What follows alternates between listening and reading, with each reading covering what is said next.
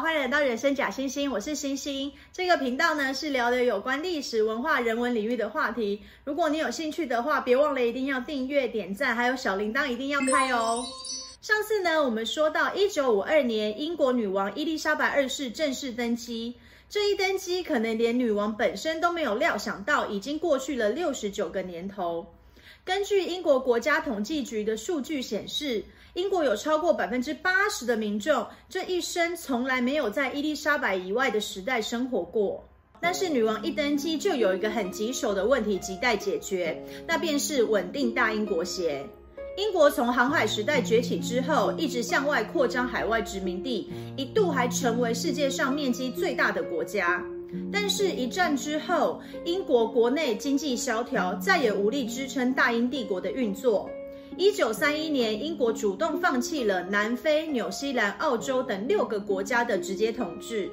一九四七年，印度独立，大英帝国实际上正式瓦解，逐渐转变为以主权独立、不用以女王为首的国家所组成的国际性组织——大英国协。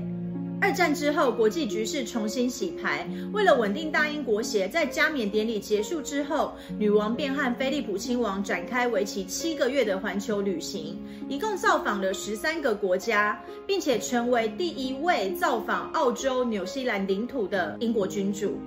女王受到各国人民的欢迎，所到之处都是人潮汹涌。当时呢，有超过四分之三的澳洲民众曾经在女王造访澳洲的行程中见过女王。女王的参访虽然没有实质上的政治作为，但是却很好的维持了和国协里成员国的关系。在女王统治的六十九年里，尽管国协里的成员国多有替换，但是到目前为止，大英国协里面的五十四个会员国依然有十六个像英国一样将女王视为国家最高的元首，其中就包含了从未离开过国协的澳洲。在英国国内，十七世纪便开始实行君主立宪，英国的君主成为虚位元首。尽管英国政府是以女王的名义所组成，在法律上，女王也具有否决法案、罢免首相，甚至解散议会的权利。但是三百多年来，从没有英国君主动用过，尽量能维持中立，超然于政治。英国的君主也从不投票。虽然直统不治，英国女王仍平均每天花三个小时批阅公文，以给首相良好的国事建议。在女王的统治期间，经历过十四任的首相，无论首相所处政党对于王室存废的立场，或是首相本身与女王的关系，大部分的首相对于女王的恪尽职守都是给予了极高的评价。不过，身为女王，最最最最重要的责任还是要守护英国王室。毕竟，英国是欧洲现存少数几个王室之一，而且是历史最悠久也是最知名的。但女王十岁时，她的父亲继承王位之后，就开始接受了王室继承人的培训，对国家的利益、王室责任还有传统宗教非常清楚。再加上女王个性谨慎、举止得宜，又愿意接受新的事物，使她赢得了人民的爱戴，在位多年大致维持了英国王室良好的形象。不过，一九九零年代，英国女王及王室的支持度却跌破了新低。一九九二年，英国东南部的温莎城堡发生了严重的火灾，初估的修缮费用大约为三千万英镑。国会议员、媒体、民众的舆论四起，反对政府负担此笔庞大的费用。女王随即宣布，所有的修缮费用将由英国王室全权负担。为了筹措费用，女王首次同意开放白金汉宫给民众参观，收取的入场费大约可以负担百分之七十的维修费用，其他的部分就由女王的私人财产补足。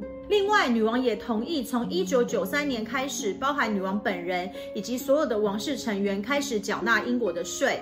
一直以来，王室是没有缴税的义务的。女王的果断决议迅速平息了温莎城堡事件所引起的舆论风波。但是，一波未平，一波又起。同年的年底，查尔斯王子和戴安娜王妃宣布分居。一直以来，英国人民对于戴安娜的喜爱程度就比查尔斯高得太多太多。再加上查尔斯王子与卡米拉的婚外情传言不断，让英国民间开始出现查尔斯王子是否有能力继任为国王的质疑声浪。一九九五年，戴安娜在接受 BBC 专访中首次说道：“Well, there were three of us in this marriage.” so it was a bit crowded. 还提到加入王室家庭后的各种压力，并间接表示不支持查尔斯王子继任为国王。当时的英国有超过四分之一两千三百万的人观看了这场访问。访问结束之后，有高达九成的英国民众对于戴安娜的处境感到很同情，并且给予了支持，让王室的声誉急速的下滑。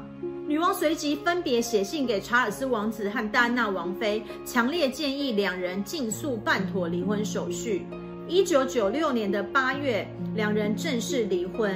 但是王室的争议并未因此告一个段落，还将迎来更大的危机。在离婚的隔年，一九九七年的八月三十一日，戴安娜的坐车为了躲避狗仔的追逐，在巴黎发生了严重的车祸，戴安娜王妃因此香消玉殒。英国民间一片哗然，戴妃的居所肯辛顿宫以及白金汉宫外都布满了英国民众献上的哀悼花束。时任英国首相的布莱尔表示：“戴安娜是我们英国人永远的王妃。”不过，正在苏格兰度假的王室对于此事却没有任何的回应。有一说是顾及了威廉王子和哈利王子的情绪，另一说是因为王室认为，既然两人已经离婚，戴安娜便不再是王室的成员之一，所以戴安娜的过世是家事而不是国事。但是王室过于冷漠，让英国民众不满的情绪终于到了临界点。上次有如此大的反王室声浪，是在女王伯父爱德华八世宣布退位的时候。终于在首相布莱尔的谏言之下。戴安娜过世的第五天，女王回到了伦敦，并且公开发表演说，表达哀悼之意。此外，在丧礼的当天，当戴安娜的棺木经过白金汉宫前，女王违背了礼仪，低头鞠躬。身为英国的君主，女王是从不对任何人鞠躬的。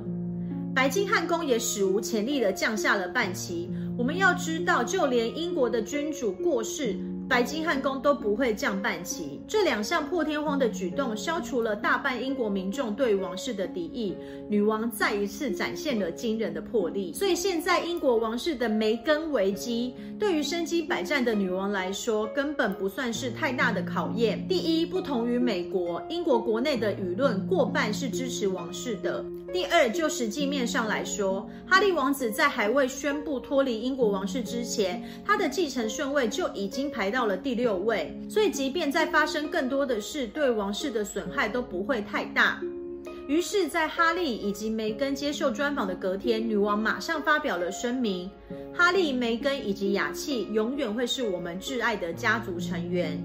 一句话告诉大家，访问的内容对于王室没有太大的影响。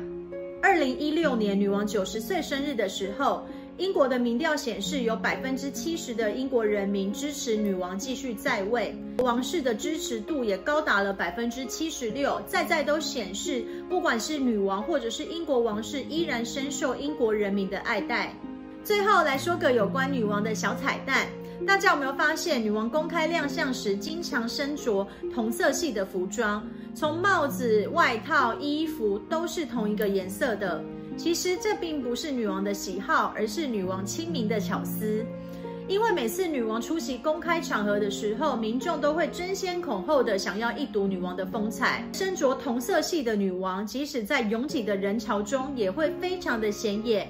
让远处的民众也能轻易的看到，因为这样多彩的穿着方式，民众昵称女王为 The Rainbow Queen，彩虹女王。更贴心的是，如果下雨的时候，女王是撑透明的雨伞，也是为了不挡住人民的视线。女王伊丽莎白二世的故事就到这里说完了。在结束之前呢，我想请大家看一下这张照片，这两个可不是双胞胎兄弟。一位是伊丽莎白女王的祖父国王乔治五世，另外一位是末代沙皇尼古拉二世。这两个长得几乎一样的表兄弟，命运却大不同。下一次我们要一起来聊聊末代沙皇尼古拉二世灭门案。创作不易，如果你觉得今天影片的内容还不错，别忘了一定要订阅人生假惺惺。我们下次再见，拜拜。